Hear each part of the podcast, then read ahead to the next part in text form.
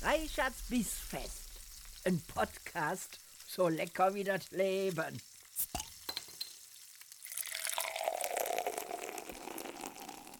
Liebe Freunde der gehaltvollen Verdauung, herzlich willkommen zu einer weiteren Folge meines Podcasts Reichards Bissfest. Heute wieder mit einer Kochbuchvorstellung und zwar dem wundervollen Buch Kochen in Perfektion. Profiwissen für die Küche. Mittlerweile, wie ich finde, ein absolut unersetzbares Buch in meiner Küche. Ist noch gar nicht so alt, ist 2018 in der deutschen Ausgabe im DK-Verlag erschienen. Und zwar vom wundervollen Dr. Stuart Ferrymont.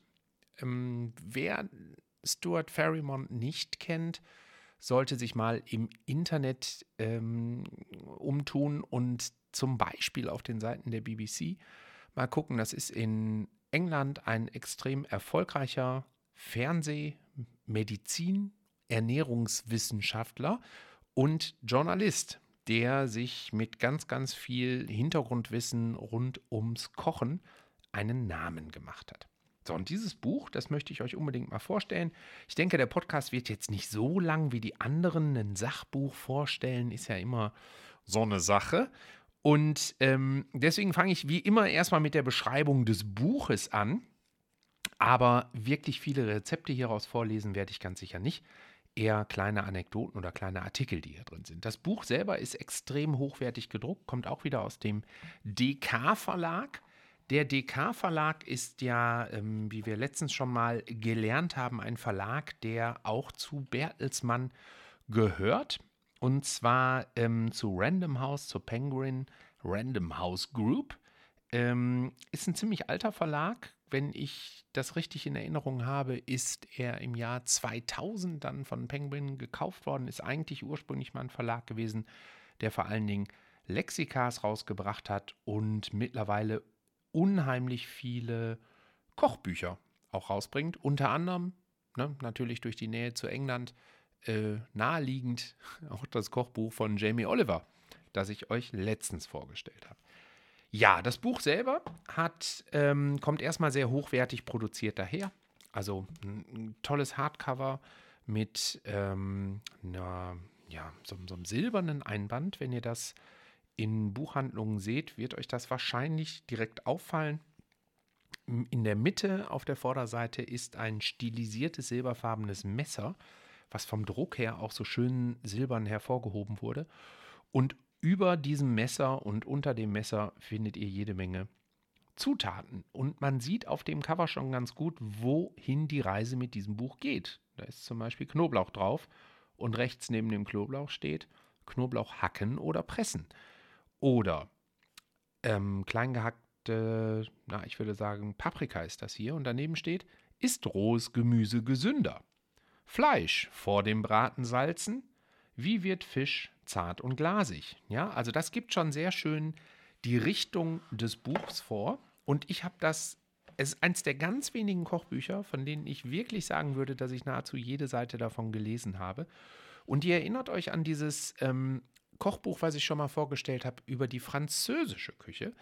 Äh, das hat eine ähnliche Wirkung auf mich als Leser. Also ich schlage es auf und auf jeder Seite wie in einem guten Magazin wirklich Dutzende von Bildern, viele, viele kleine Informationen. Es macht wahnsinnig Spaß, durchzublättern, das Buch zu lesen. Und dementsprechend ist das auch ein Buch, was man eben nicht nur einmal in die Hand nimmt und dann weglegt, sondern das ist ein Buch, was man immer wieder lesen kann. Also auch ein ganz, ganz tolles Geschenk für kochbegeisterte Hobbyköche. Mm, das Buch hat ungefähr 260 Seiten ist ziemlich klassisch aufgebaut. Das heißt, wir haben am Anfang wieder ein Vorwort, dann wird ein bisschen was über das äh, Grundgerüst des Buchs erklärt, dann kommen wir zum Inhaltsverzeichnis, also ganz klassisch und am Ende das Register. Ja, ansonsten, was auffällt, ist, dass auch die einzelnen Seiten wirklich hochwertig sind. Ja, also es ist ein äh, laminiertes Papier, das kann man also auch gut in der Küche nutzen. Ähm, wie so oft bei den Büchern ist hier leider überhaupt nicht zu erkennen, ob, die, ob man irgendwie mal eine, über, eine ökologische Produktion nachgedacht äh, hat. Deswegen, Das ist ja mittlerweile so ein bisschen die Erfahrung, die wir hier gemacht haben. Wenn das nicht explizit hervorgehoben wird, weil man stolz darauf ist, kann man davon ausgehen, dass es irgendwo günstig und billig äh, produziert wurde. Nun, das wird sich hoffentlich alles mal ändern. Ja, was gibt es sonst noch zu sagen? Also der Text ist von, von Dr. Stuart Ferrymont. 2017 in UK erschienen und dann haben hier sehr viele Leute an dem Buch mitgearbeitet, so ähnlich wie bei dem Buch über die französische Küche. Ähm, ist hier zum Beispiel ein Lektorat von 1, 2, 3, 4, 5, 6, 7 Leuten. Am Design haben auch nochmal sieben oder acht Leute mitgearbeitet. Es gibt eine Redaktionsleitung, eine Programmleitung, eine Projektbetreuung. Also es ist sehr umfangreich produziert und ähm, das zahlt sich auch aus. Ne, das ist sehr äh, ähm, umfangreich produziert worden mit, mit vielen Leuten, die mitgemacht haben. Und das merkt man auch tatsächlich auf jeder Seite aufs Neue. Insgesamt ist das Buch in mehrere Bereiche geteilt. Ähm, nach dem Vorwort wird erstmal grundsätzlich über Aromen und Geschmack gesprochen. Danach gibt es ungefähr zehn Seiten über Küchenbasics, also Leitfaden für Küchenmesser, Leitfaden für Töpfe und Pfannen, Leitfaden für Kochutensilien. Dann ähm, etwa 30 Seiten geht es um Fleisch und Geflügel. Im Fokus Fleisch. So funktioniert Grillen. So funktioniert ein Slow Cooker. Dann geht es weiter mit Fisch und Meeresfrüchten. Im Fokus Fisch. So funktioniert Braten in der Pfanne. So funktioniert Sous Vide Garen. Dann haben wir auch noch mal etwa knapp 40 Seiten äh, rund um Eier und Milchprodukte. Und zwar, ja, im Fokus Eier, im Fokus Milch, im Fokus Käse. Dann geht es weiter mit Reis, Getreide und Pasta. Da sind äh, wie, wie, so oft natürlich nicht äh, ganz so viele Informationen, zumindest hier in unserer westlichen Literatur. Ich werde mich irgendwann mal zu asiatischen Büchern durcharbeiten und äh, hoffe da deutlich mehr Informationen über Reis und Reisgerichte zu finden. Aber hier sind es äh, gerade mal 20 Seiten rund um Reis, Getreide und Pasta. Im Fokus Reis und so funktioniert Druckgaren. Mhm. Äh, Gemüse, Obst, Nüsse und Samen werden hier auch behandelt auf etwa auch wieder guten 30 Seiten. Da geht es ums Dämpfen, da geht es um die Kartoffeln, da geht es um Garen mit der Mikrowelle, was auch echt interessant ist. Und im Fokus auch wieder Nüsse. Ähm, dann geht es um die Kräuter und Gewürze, Öl und Essig mit einem Fokus auf Kräuter, Chilischoten, Öle und Fette und Salz. Und last but not least gibt es auch nochmal natürlich eine ordentliche Süßigkeit am Ende. Also Backwaren und süße Kleinigkeiten werden hier auch behandelt. Auch nochmal auf rund 30 Seiten. Da geht es dann um Mehl, da geht es um das Backen im Ofen, Zucker und Schokolade. Ja, äh, wie immer lese ich euch jetzt mal das Vorwort vor. Das ist nicht sonderlich lang, aber ja, muss ja auch gar nicht immer so umfangreich sein. Ich fange mal an. Die Zubereitung von Speisen kann genauso befriedigend sein wie das Essen selbst. Kochen ist eine Kunst, verbunden mit Ritualen, denen Küchenchefs jahrhundertelang blind folgten. Viele dieser Regeln allerdings unterdrücken die eigene Kreativität. Wissenschaft und Logik lehren uns, dass Geflogenheiten oft einfach falsch sind. So muss Fleisch nicht ruhen, um die Säfte zu versiegeln. Und mariniertes Fleisch kann besser schmecken, wenn es nur eine statt fünf Stunden eingelegt wird. In diesem Buch beantworte ich über 160 häufige kulinarische Fragen. Ich zeige Ihnen, dass die Wissenschaft ein Vehikel dafür sein kann, sich der alltäglichen Wunder in der Küche bewusster zu werden. Mit Hilfe eines Mikroskops können wir sehen, wie ein Schneebesen die gelbliche Masse von Eiweiß in einen schneeweißen baumwollartigen Eischnee verwandelt. Und ein bisschen Chemie erklärt, weshalb ein Steak, das auf einem heißen Grill brutzelt, sich von einem geschmacklosen und zähen Brocken in ein köstliches Fleisch verwandelt. Mit eindrucksvollen Bildern und Diagrammen werden allgemein übliche Kochvorgänge vertieft und wesentliche Zutaten wie Fleisch, Fisch, Milchprodukte, Gewürze, Mehl und Eier in den Fokus gerückt. Zudem erfahren Sie, mit welchen Gerätschaften Sie Ihre Küche am besten ausstatten. Ich möchte Sie in einer verständlichen Sprache, die mit wenig Fachjargon auskommt, vertraut machen mit der Wissenschaft der Nahrungsmittel und des Kochens und dazu beitragen, dass Sie sich in der Küche kreativ entfalten. Befreien Sie sich von den Fesseln eines Rezepts, experimentieren Sie und erfinden Sie Mahlzeiten neu. Ich hoffe, Sie mit diesem Buch zu einer neuen, köstlichen und überraschenden Art des Kochens zu inspirieren. Tada! Ja, und ich finde, das schafft er ganz hervorragend. Ja, also wenn ich jetzt mal so ein bisschen durchblätter, ähm, kommt in, auf den ersten Seiten erstmal so, so, so, eine Menge Grundwissen auf uns zu. Ja, also da wird zum Beispiel nochmal erklärt, warum wir eigentlich kochen. Dass das Garen zum Beispiel die Verdauung fördert, ne? dass äh, Essen leichter zu verarbeiten ist. Und auch hier wird nochmal darauf hingewiesen, dass wir durch das Kochen plötzlich viel, viel aktiver werden konnten als unsere nicht kochenden äh, äffischen Verwandten zum Beispiel, die einfach viel mehr Zeit mit der Verdauung äh, der Nahrung verbringen. Ne, und gleichzeitig macht das Ganze dann die Nahrung auch sicherer. Garen tötet Bakterien, Mikroben und Toxine ab. Rohes Fleisch und roher Fisch werden sicher, die Hitze zerstört pflanzliche Toxine wie die tödliche Substanz in Kidneybohnen, das Phytohämaglutinin. Meine Herren, Wieso muss ich ausgerechnet diesen Absatz rausnehmen? Ja, also nun. So, was haben wir noch? Es intensiviert Aromen, Kochen sozialisiert und Nährstoffe werden frei. Ne, das wird uns auf der ersten Seite natürlich noch deutlich ausführlicher erklärt. Dann wird uns unser Geschmackssystem erklärt. Mm, wir kennen alle ja diese fünf Grundgeschmacksrichtungen, salzig, sauer, bitter, süß und fettig. Oh, und ich merke schon, wie ihr zusammenzuckt da draußen an den Empfängnisgeräten dieser Welt. also für diejenigen von euch, die ähm, hier äh, zum ersten Mal reinhören oder nicht so oft zuhören, Empfängnisgeräte gibt es natürlich nicht. Das weiß ich. Das ist ein Running Gag bei uns aus der Twitch-Show. Diejenigen von euch, die selber begeisterte äh, Hobbyköche sind, wissen natürlich, dass ich eine Geschmacksart unterschlagen habe. Genau, nämlich die Umami. Die sechste. Auch die wird hier natürlich nochmal erklärt. Und das auch mit ähm, einer schönen Grafik rund um unsere Zunge, unseren Thalamus und Frontallappen. Ja, also auch die Nervenbahnen ins Gehirn werden hier erklärt. Und ihr merkt da direkt, wo die Reise hingeht. Das hier ist ein Buch, was wirklich populärwissenschaftlich Zusammenhänge erklärt. So, auf den nächsten Seiten geht es dann darum, warum schmeckt gegartes Essen so gut? Ne, was passiert eigentlich, wenn gekocht wird? Was ist die Maillard-Reaktion? Ne? Dieses knusprige ähm, Ergebnis des Anbratens. Was heißt das eigentlich genau? Was, was passiert mit angebratenem Essen?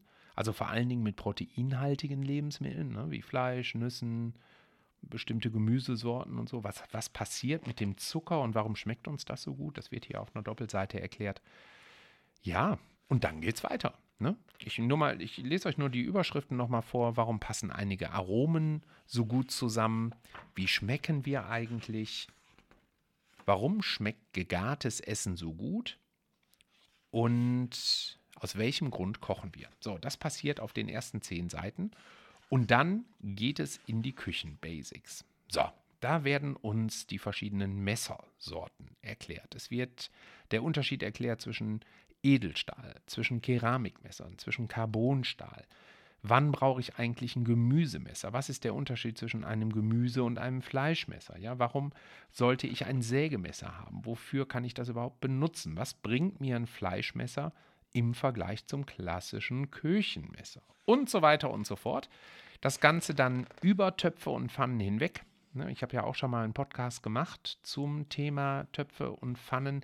Hier geht er das Ganze wirklich wissenschaftlich an, erklärt also auch nochmal die verschiedenen Oberflächen, Gusseisen, Carbonstahl, Edelstahl, Kupfer, Aluminium, was sind die Hitzeleitfähigkeiten, worum geht es bei, welchem, bei welcher Zubereitung, mit welcher Pfanne dann am besten und so weiter und so fort. Mm, bei den Kochutensilien nenne ich es jetzt mal. Ich gucke mal gerade. Ja, genau, er nennt es auch Kochutensilien.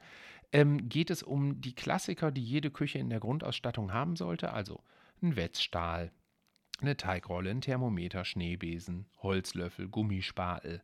Ich mache übrigens wie ihr mit Sicherheit schon mal mitbekommen habt, wahnsinnig viel mittlerweile mit dem Gummispatel. Also ich wende Essen in der Pfanne mit dem Gummispatel. Ich ähm, mache damit meine Töpfe leer, wenn ich Kartoffelpüree gemacht habe und so. Also ohne einen Gummispatel würde ich gar nicht mehr auskommen und deswegen habe ich davon auch tatsächlich vier Stück mittlerweile. Ja, So, das wird alles erklärt und dann geht es ans Eingemachte beziehungsweise ans Fleisch. Ja, und dann beginnt das eigentliche erste große Kapitel, wo er uns äh, alles über Fleisch und Geflügel erklärt. Also nur mal so als Beispiel.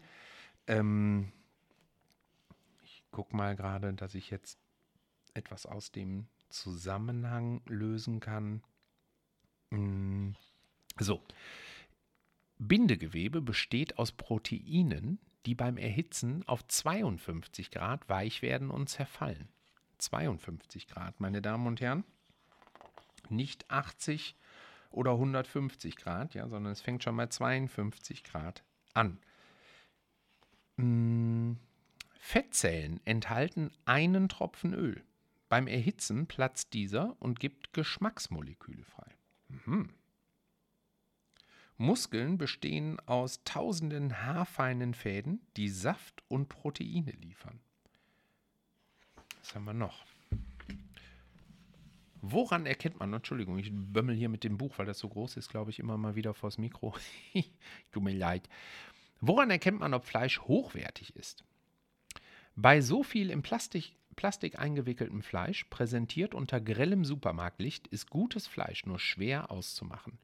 Wir sind geneigt zu glauben, dass das frischeste, schmackhafteste rote Fleisch leuchtend kirschrot ist. Aber ist das immer so? Fragen Sie Ihren Fleischer nach einem hochwertigen Fleischstück. Vielleicht zeigt er Ihnen eines mit dunklerem Farbton, das durch die Ablagerung einen intensiveren Geschmack und eine weichere Konsistenz besitzt siehe rechte Seite. Und tatsächlich auf der rechten Seite haben wir hier ähm, vier verschiedene Aufnahmen von ein und demselben Stück Fleisch ähm, über einen Zeitraum von 0, also frisch geschlachtet, 0 Stunden bis zu 9 Tagen. Und das ist ein natürlich ein krasser Unterschied. Hm, hier erfahren Sie, worauf Sie achten sollten. Darauf achten Sie bei rotem Fleisch. Zur besseren Qualitätsbeurteilung sollten Sie beim Einkauf von rotem Fleisch die hier aufgelisteten Punkte beachten. Fett verstärkt den Geschmack. Ein gelblicher Farbton deutet auf Weidehaltung hin. Die Oberfläche sollte glatt sein, nicht klebrig oder schleimig. Oh Gott. Letzteres könnte auf Bakterienfall hindeuten. Fleisch sollte mild und nicht unangenehm riechen. Zartes Fleisch sollte eine feine Faserung und wenig Fett besitzen. Bei härterem Fleisch ist die Faserung gröber, weil die Muskeln mehr beansprucht wurden. Also härteres Fleisch wie zum Beispiel Roast Beef oder so. Zum Schmoren Stücke mit Fett und Bindegewebe wählen. Marmorierung ist ein Zeichen für reichen Geschmack. Und diejenigen von euch, die schon öfter bei mir mit reingeguckt haben, wissen, dass ich immer unheimlich gerne mh, mm, Rinderfilet und Entrecote vom Rind mache, von, von entspannten, ähm, in Ruhe langsam aufgezogenen, freilaufenden, freilebenden Weiderindern.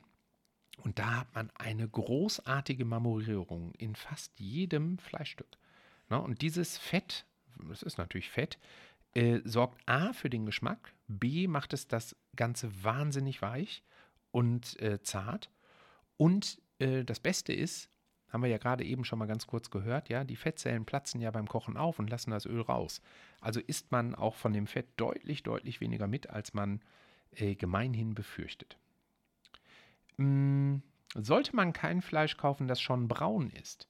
Die Farbe von Fleisch ist nicht der einzige Indikator für Frische oder Qualität.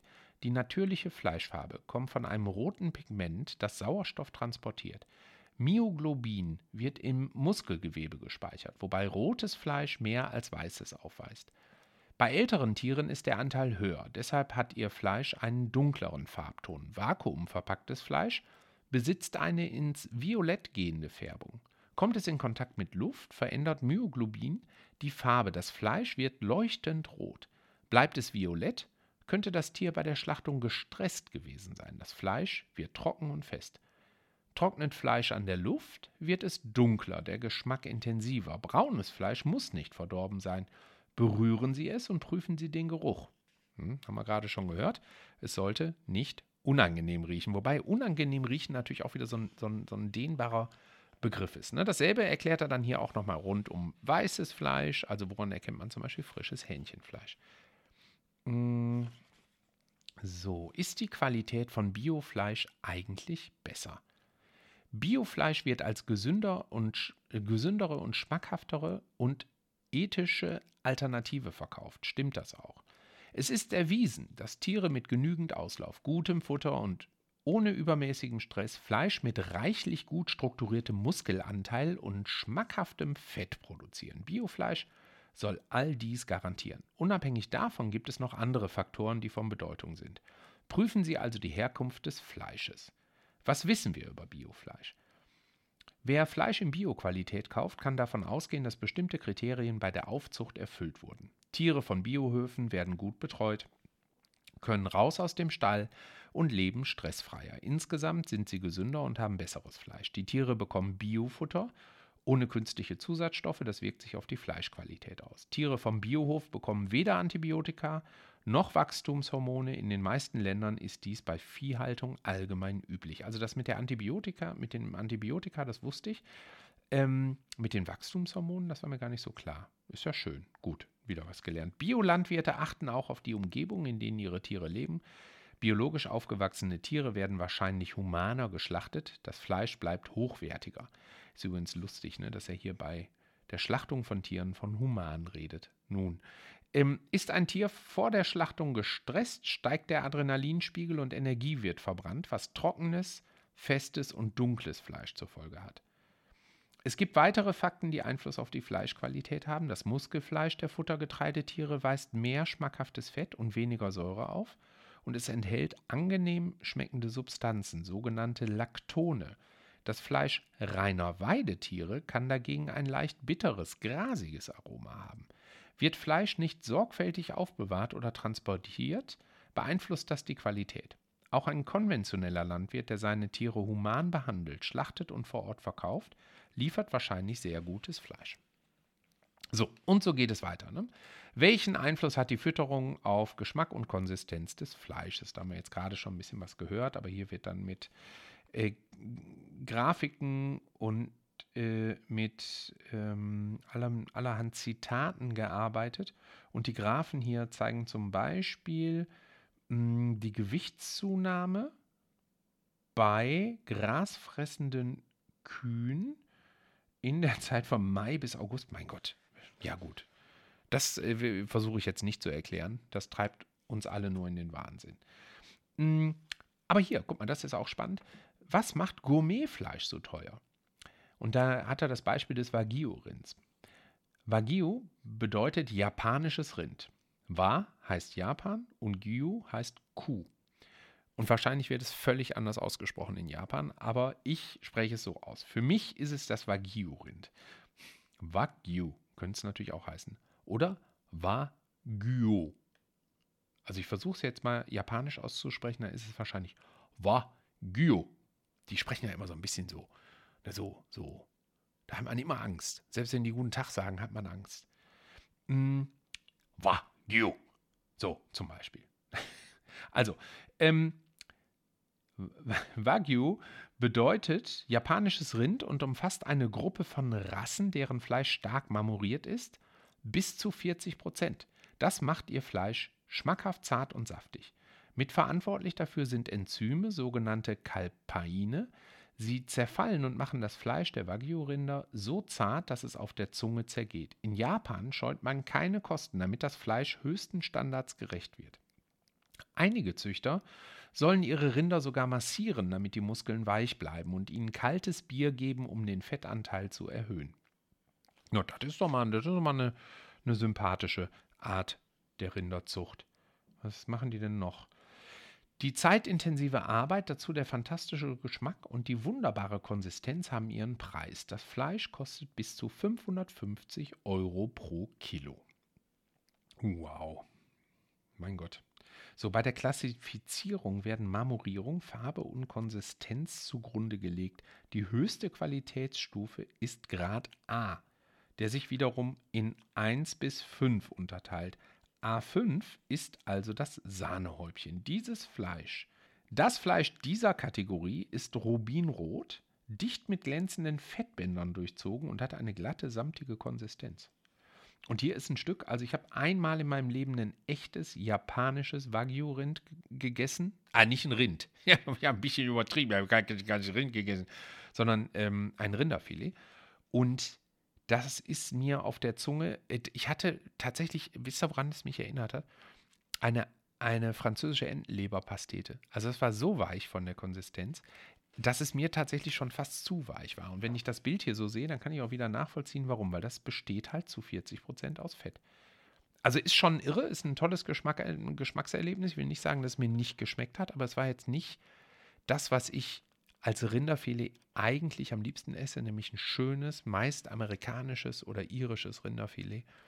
Mmh. Ja, ja, ja, ja. Dann auf den nächsten Seiten wird zum Beispiel die Hühnerzucht erklärt. Ja, was ist die konventionelle Hühnerzucht? Welche Biostandards gibt es und so weiter und so fort. Also auch hier geht er wieder ganz wunderbar in die Tiefe.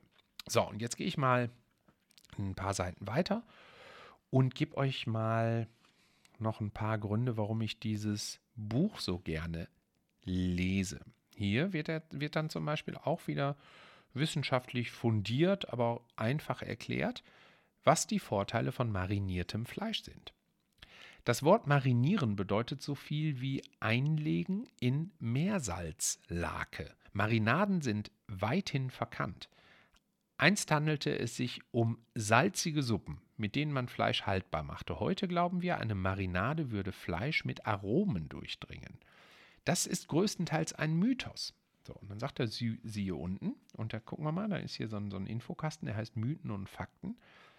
Falsch. Marinaden durchdringen das Fleisch mit Geschmacksstoffen. Richtig. Physikalisch betrachtet können Marinaden nicht ins Fleisch eindringen. Die meisten Geschmacksmoleküle sind zu groß, als dass sie in die Muskelgewebszellen, die aus 75% Wasser bestehen und eng verpackt sind wie ein nasser Schwamm, vorstoßen können. Ölmoleküle, die die meisten Geschmacksmoleküle verteilen, können ebenso wenig in die Zellen. Das heißt, das Öl und Geschmacksmoleküle nicht mehr als einige wenige Millimeter tief ins Fleisch gelangen. Der Rest liegt auf dem Fleisch. Aha. Wieder hoch in den Artikel. Das heißt nicht, dass Fleisch von einer Marinade nicht profitiert. Eine Marinade aus den richtigen Zutaten kann das Fleisch mit Aromen überziehen und die äußeren Schichten zarter machen. Wie lange sollte Fleisch marinieren? Nicht länger als 24 Stunden, am besten weniger. Wird Fleisch zu lange mariniert, beginnt das Salz in der Marinade das Äußere des Fleisches zu pökeln. Die äußeren Schichten werden beim Garen mürbe. Schon eine halbstündige Marinierzeit vor dem Garen kann Einfluss auf den Geschmack haben. So, seht ihr? Haben wir wieder was gelernt. Ne? So, und dann sagt er, ähm, so, das ist auch äh, spannend, sollte man das Fleisch im Voraus oder kurz vor dem Garen salzen. So, und da streiten sich natürlich alle Gelehrten und auch alle Hobbyköche immer wieder wahnsinnig gerne drüber. Ne? So, und jetzt gucken wir mal, was die Wissenschaft dazu sagt. Die Frage klingt trivial, doch würzt man zur richtigen Zeit, merkt man einen großen Unterschied. Salzt man Fleisch vor dem Garen, so hat der richtige Zeitpunkt erheblichen Einfluss auf die Konsistenz. Wenn Sie schon mal Salz auf verschütteten Rotwein gegeben haben, wissen Sie, dass es Flüssigkeit aufnimmt. Man spricht dabei von Hygroskopie. Reibt man Salz auf rohes Fleisch, hat dies einen ähnlichen Effekt. Es zieht Wasser aus dem Muskel und auf der Oberfläche bildet sich eine Salzlake. Die rechten Grafiken zeigen, was geschieht, wenn Fleisch vor dem Garen gesalzen wird. Tut man es direkt vor dem Garen, entsteht eine Salzlakenschicht. Man muss sie abtupfen, damit das Fleisch schneller bräunt. Salzt man noch etwas früher, hat dies durchaus Vorteile. Dann nämlich macht das Salz Fleisch zarter, indem es die Oberflächenproteine denaturiert. Nach 40 Minuten ist das Fleisch spürbar weicher. Vor dem Garen das Fleisch abtupfen, dann bräunt es besser. Die Ausnahme ist, ganze Stücke werden durch Salz weicher. Hackfleisch jedoch sollte nicht vorher gesalzen werden. Das würde die feinen Fasern des Gehackten weich machen. Die Folge, sie kleben zusammen. Ein gegarter Burger, der auf den Boden fällt, würde hüpfen wie ein Ball. ja, das soll er mal meiner Mutter erklären. Das soll er mal meiner Mutter erklären. Wir salzen, seitdem ich denken kann, das Gehackte. Natürlich, eine Frikadelle ohne Salz im Gehackten. Also, wo kommen wir denn da hin? Ja, okay, ich lasse mal auf den Boden fallen, meine Frikadelle, und dann gucken wir mal. Ähm, aber wie ich schon sagte, da äh, streiten sich ja nicht nur die Hobbyköche drüber, sondern auch die Gelehrten. Ne? Ähm, ich habe auch zwei andere wissenschaftliche Kochbücher, in denen ähm, der, der zartmachende Prozess von Salz auch nochmal bis ins Detail beschrieben wird. Und zwar nicht nur bei ähm, den Klassikern, also bei Rindfleisch, sondern eben auch bei Hähnchenfleisch, ja. Und ähm, dass es super spannend sein kann, Fleisch wirklich mal für zwei Tage in einer Salzlake ähm, einzulegen. Ne? Und das ist äh, interessant. Das ist interessant. Und ich ähm, salze, ja, wie ihr alle wisst, meine ähm, Fleischspeisen immer kurz vorm Braten, bevor ich die in die Pfanne tue, weil ich das total toll finde, wenn in der Kruste dann auch die Salzkristalle drin sind. So mache ich das und ähm, ich finde, dass das ist ein, ein ganz hervorragendes äh, Geschmackserlebnis dann auf der Zunge. Und ähm, jetzt gucken wir mal, ich meine doch in dem Buch hier auch irgendwas gesehen zu haben, genau zu diesem Einlegen mit Salz. Er spricht jetzt hier bei dem marinierten Fleisch ja davon, dass man es lieber nicht länger als 24 Stunden einlegen sollte. Ne? Aber ich meine doch gelesen zu haben, dass das bei, bei Geflügeln. Ach, da habe ich es gefunden. So, was kann man tun, damit Hähnchen und Pute saftig bleiben? Also, da kann man zum Beispiel garen am Spieß. Das kann ich nur bestätigen. Wenn der Spieß sich dreht, dann rotiert der Saft innerhalb des Geflügels die ganze Zeit. Und das ist wahnsinnig lecker. Ja, also ein unheimlich zartes, leckeres Fleisch. Was man auch machen kann, ist das sous vide garen. Kennt ihr alle, ne? das Einschweißen und dann ganz, ganz langsam bei 60, 70 Grad ähm, das Fleisch über eine lange Zeit garen. Dann gibt es hier Spatch Cooking. Habe ich tatsächlich erst vor zwei Tagen gemacht. Das bedeutet, der Rückenknochen beim Geflügel wird rausgeschnitten. Also wir reden jetzt hier von einem ganzen Hähnchen zum Beispiel. Und dann wird die, das Geflügel quasi wie ein Schmetterling flach gedrückt. Und äh, man legt das Ganze dann zum Beispiel auf einen Grill. Und ähm, ja, einen Grillrost meine ich, nicht auf den Grill, auf den Grillrost. Und macht dann, was habe ich jetzt gemacht, 190 Grad, 45 Minuten äh, Umluft. Ja, natürlich eine, eine große Fettpfanne drunter, weil das wahnsinnig tropft. Und die Haut habe ich eingepinselt mit einem Öl, in das ich ein bisschen Knoblauch gerieben habe, in dem Currypulver drin war, Kümmel, Salz und Paprikapulver. Super, super lecker. Und unheimlich zart, ja, weil man eben ähm, dafür sorgt, dass das Fleisch sehr gleichmäßig gart und du keine Stellen an dem, in dem Fall Hähnchen hast, die übergart werden, um in die tiefer liegenden ähm, Zonen des Hähnchenkörpers vorzudringen. Ne? Also da ist dieses Spatch Cooking ist äh, wirklich, wirklich super. Ähm, so, was haben wir noch? Einlegen, genau, da ist es. Jetzt komme ich zu dem Punkt. Vorgehensweise, das ganze Geflügel wird über Nacht in Salzwasser eingelegt. So, da sind wir auch wieder, aber er redet nur von einer Nacht. Das, was ich in dem anderen Buch gelesen habe, war dann wirklich zum Teil zwei, drei Tage lang. Aber ist egal. Also hier sagt er, es ist hilfreich. Das Einlegen hat den Zweck, Wasser in rohes Fleisch zu treiben. Nach einigen Stunden dringt das Salz ins Fleisch. Das nennt man Diffusion. Dabei zieht es Wasser mit sich. Das nennt man Osmose und treibt es bis in die Mitte. Die Methode ist nicht optimal, da das Salz langsam arbeitet und nicht unbedingt jeden Muskel erreicht. Dann gibt es hier noch die Fettzugabe. Ach so, das ist äh, quasi ähm, also quasi das Kochen des Hähnchens, wie wir es beim Fondue kennen. Ja, also da wird das Ganze von, von äh, Fett so ist das so stark umgeben vom Fett, dass das Ganze ähm, äh, das Wasser nicht verliert. Ja, auch spannend, aber das wäre mir zu viel Aufwand tatsächlich. Ja gut, aber ihr seht auch da wieder Tipps über Tipps über Tipps über Tipps. Ne? Dann wird hier noch erklärt, was beim Beträufeln passiert und so weiter. Und ich bin gerade mal auf Seite 56 von 260. Jetzt machen wir mal einen großen Sprung. Wir gehen einfach mal, was haben wir hier? Oh, ich habe was aufgeschlagen auf Seite 160, die Kartoffeln. ja, da müssen wir uns so angucken. Jetzt reden wir mal über die Kartoffeln. Also, wir sehen hier auf der Doppelseite, übrigens, um diese Doppelseiten dann lesen zu können, muss man das Buch dann immer hochkant halten. Deswegen raschel und wurschtel ich hier auch so rum und hau auch regelmäßig vors Mikrofon. Ähm, jetzt im Fokus Kartoffeln.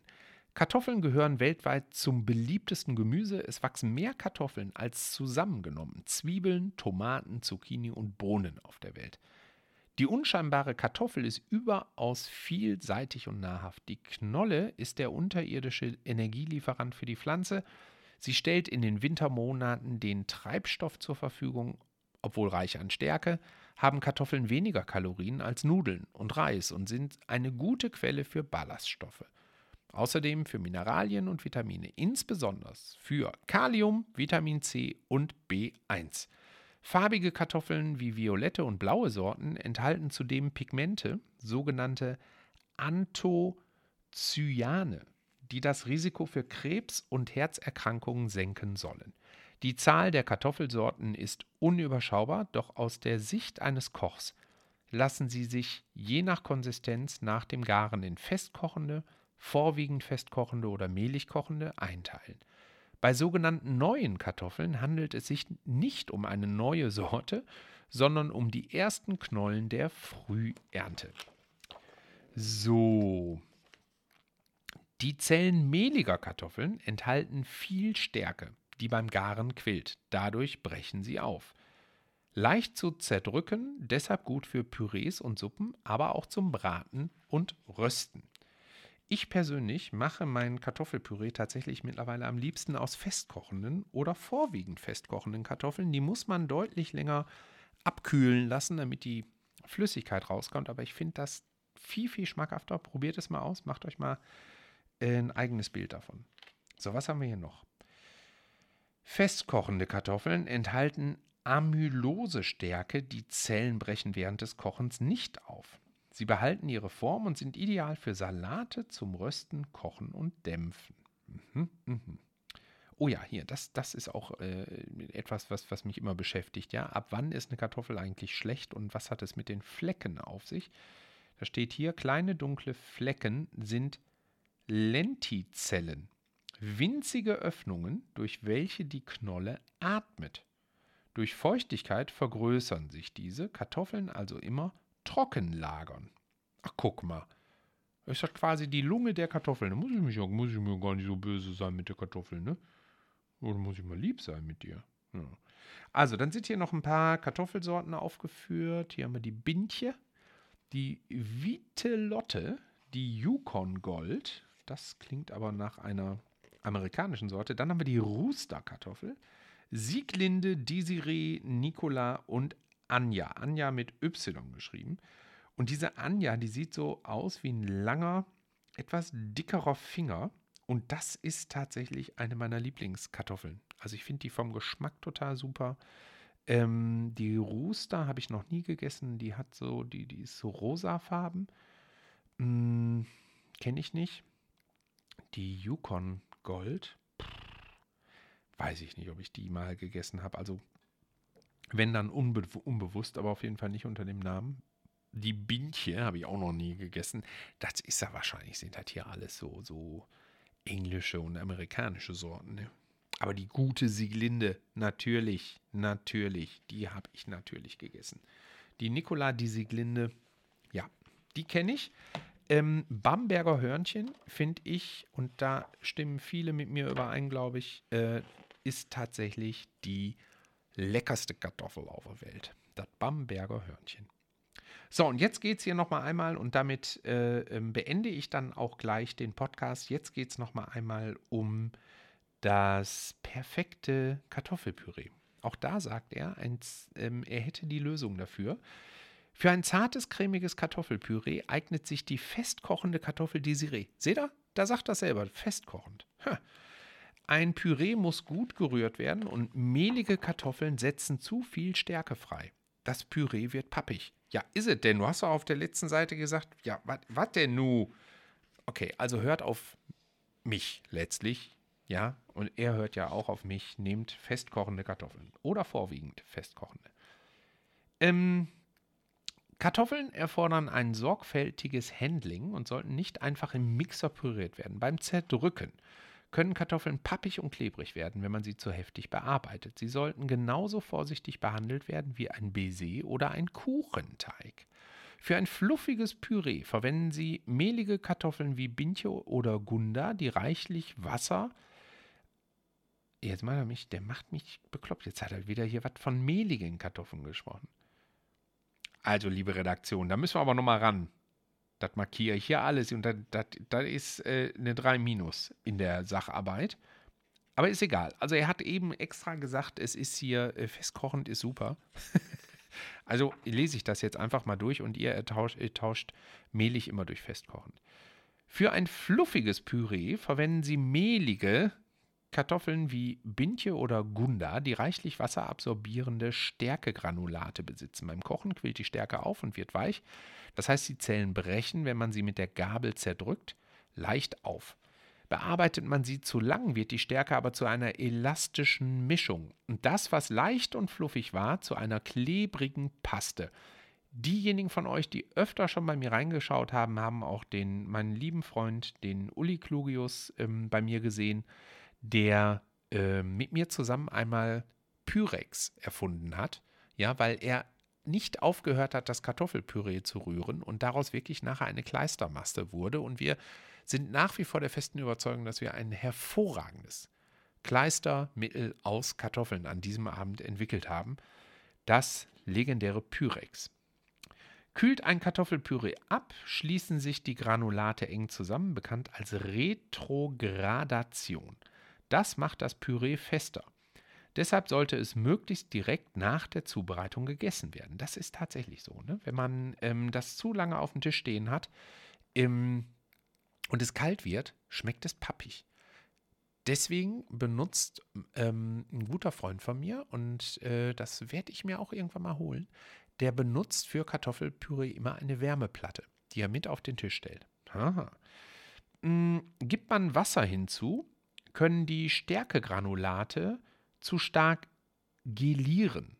Gelieren? Gelieren, ja. Geben Sie stattdessen Fette wie Sahne, Butter oder Öl hinzu. Nach der Zubereitung kann das Püree gekühlt und wieder aufgewärmt werden. So, und dann sagt er hier, Praxistipp, oh Entschuldigung, ich muss wieder das Buch drehen, ähm, in drei Schritten zum perfekten Kartoffelpüree. Bei der unten gezeigten Technik wurde eine Kartoffelstampfe verwendet. Es geht auch mit einer Kartoffelpresse. Kartoffeln wie angegeben schneiden. Ja, der hat die so in, ich würde sagen, äh, ordentliche Achtel geschnitten sind die, und die Kartoffeln ganz geschält. Ich mache das übrigens mittlerweile nicht mehr. Ich mache Kartoffelpüree fast immer aus ungeschälten Kartoffeln. Ich finde das viel leckerer. Und ähm, außerdem, wenn die Kartoffelschalen noch gut sind, ist das wirklich ein toller Ballaststofflieferant. Und warum soll ich das wegschmeißen? Ähm, was? Wo war ich? Da. Äh, Kartoffeln wie angegeben schneiden. Sind die Stücke zu dünn, werden viele Zellen verletzt. Calcium laugt aus. Das wiederum stärkt den Pektinkleber, der die Zellen bindet. Und das Pürieren wird schwieriger. Erstens, in gleich große Stücke schneiden. Kartoffeln zum gleichmäßigen Garen in gleich große Stücke schneiden, mit kaltem, nicht kochendem Wasser in einen Topf geben. So garen sie gleichmäßig und man verhindert, dass die Ränder zu weich werden und zerfallen. Kartoffeln weich kochen, dann überschüssige Stärke abspülen. Stärke durch Zerdrücken freisetzen. Die Kartoffeln mit dem Stampfer zerdrücken, damit die Zellen aufbrechen. Die gelierte Stärke freisetzen und ein klebriges Gel bilden, welches das Püree bindet. Beim ersten Zerdrücken noch kein Fett hinzugeben, denn das würde das Handling der Kartoffeln erschweren. Und im dritten Schritt, jetzt kann Fett in Form von Butter, Sahne oder Öl hinzugegeben werden. Das verhindert an dieser Stelle, dass zu viel Stärke entweicht und das Püree klebrig wird. Die Kartoffeln zerdrücken, bis das Püree glatt und fluffig ist, nicht länger, denn dann kleben die Stärkegranulate zusammen. Die Folge wäre dann ein pampiger Brei. So, ich möchte das noch kurz ergänzen. Ja, und zwar habe ich doch gerade gesagt, dass ich mein Kartoffelpüree sehr gerne aus Kartoffeln mache, die ungeschält sind. Letztens habe ich folgendes Kartoffelpüree gemacht. Ich habe die Kartoffeln geviertelt mit Schale, habe die in Salzwasser und ich will jetzt nicht sagen, es war ordentlich gesalzen, aber ähm, auf zwei Liter etwa ein Esslöffel Salz. Dann habe ich eine Knoblauchzehe da reingetan und dann ein Lorbeerblatt. Und das lasse ich schön gemütlich eine Viertelstunde kochen. Dann schütte ich das Wasser ab, nehme Lorbeerblatt raus, Knoblauchzehe kann drin bleiben, lasse das abdampfen, bis es wirklich komplett aufhört zu dampfen. Und dadurch, dass ich eine festkochende bzw. vorwiegend festkochende Kartoffel nehme, zerbröseln die nicht. Eine mehlig kochende, die wird sich dann na, fast schon auflösen. Dann habe ich eine Pfanne heiß gemacht und habe in der Pfanne mit einem schönen Rapsöl ordentlich Hitze gemacht und die Kartoffeln da reingetan und habe die angebraten, sodass die wirklich, also es waren dann keine Bratkartoffeln, aber ich sag mal, so ein Drittel der Kartoffeln hatte danach eine ordentliche, dunkle, schöne, knusprige Kruste. So, dann habe ich die wieder in den Topf getan und danach habe ich erst angefangen, die zu zerstampfen, habe dann Butter reingetan und dann das Ganze, das war ein, äh, sagen wir mal, etwas kalorienreicherer Abend, äh, habe ich das Ganze dann mit Sahne äh, angeschüttet und aufgeschlagen und dann serviert. Und es war ein Knaller, Leute. Versucht es mal, es war ein absoluter Knaller. So, also das Buch geht jetzt noch munter weiter. Ich, ach, guck mal, jetzt schlage ich hier was auf und bin direkt bei den Süßspeisen, ja, und jetzt könnt, könnten wir uns äh, Schokolade selber machen und, ähm, ach nee, da gehe ich aber jetzt nicht mehr drauf ein. Aber spannend ist, dass zum Beispiel 33 Prozent aller Schokobohnen aus der Elfenbeinküste kommen. Ne, wusstet ihr das? Zweitgrößter Produzent ist Ghana mit 17,5 Prozent. Der Rest der Welt 25 Prozent und dann äh, nach Ghana kommen mit 7,5% Indonesien, 5,6% Ecuador, Brasilien, Peru, Mexiko, die Dominikanische Republik und mit 1,1% Kolumbien. So, jetzt reicht's aber. Also, tolles Buch, kann man stundenlang drin lesen. Ähm, ja, haben wir gerade gemerkt, da ist auch manchmal, manchmal ist es schon verwirrend jetzt hier mit mehlig und, und festkochenden Kartoffeln, aber ich sag mal, 95 Prozent der Sachen, die ich da drin gelesen habe, habe ich auch in anderen Kochbüchern oder in Kochsendungen oder in anderen Kochpodcasts genauso gehört. Also ich glaube, das ist ein tolles Buch, was ich euch wirklich nur empfehlen kann.